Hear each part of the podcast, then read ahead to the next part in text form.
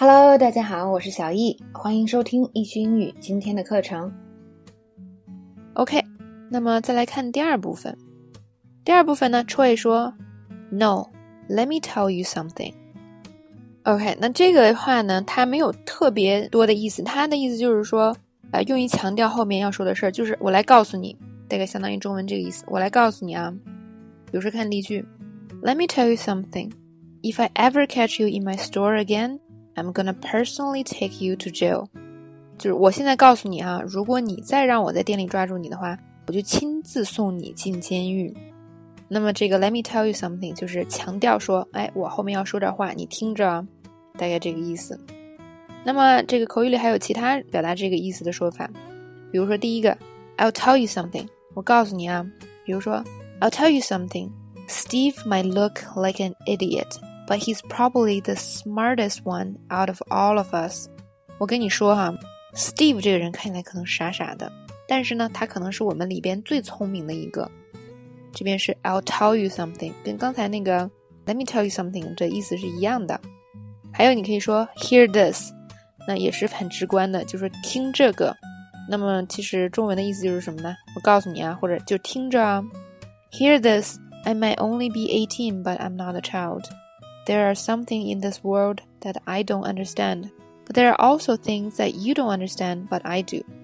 那这句话说的就是，我告诉你啊，我可能只有十八岁，但我不是一个小孩了。这世界上确实有我不懂的事儿，但是呢，也有我懂你却不懂的事儿。OK，这是 hear this 的用法。那最后一个呢，叫做 listen up。listen up 是听好了的意思。那么这个呢，是稍微有点命令的说法，listen up。比如说，有的时候啊，老师就可以说这个 “listen up” 啊，听好了啊。我们来看这个例句：“Listen up, there's only one life to be lived, so don't squander it in front of a computer. Get out there and see the world.” 听着，人生只有一次，是吧？所以别在电脑前浪费时间了，赶快出去看看这个世界吧。“Listen up” 的用法。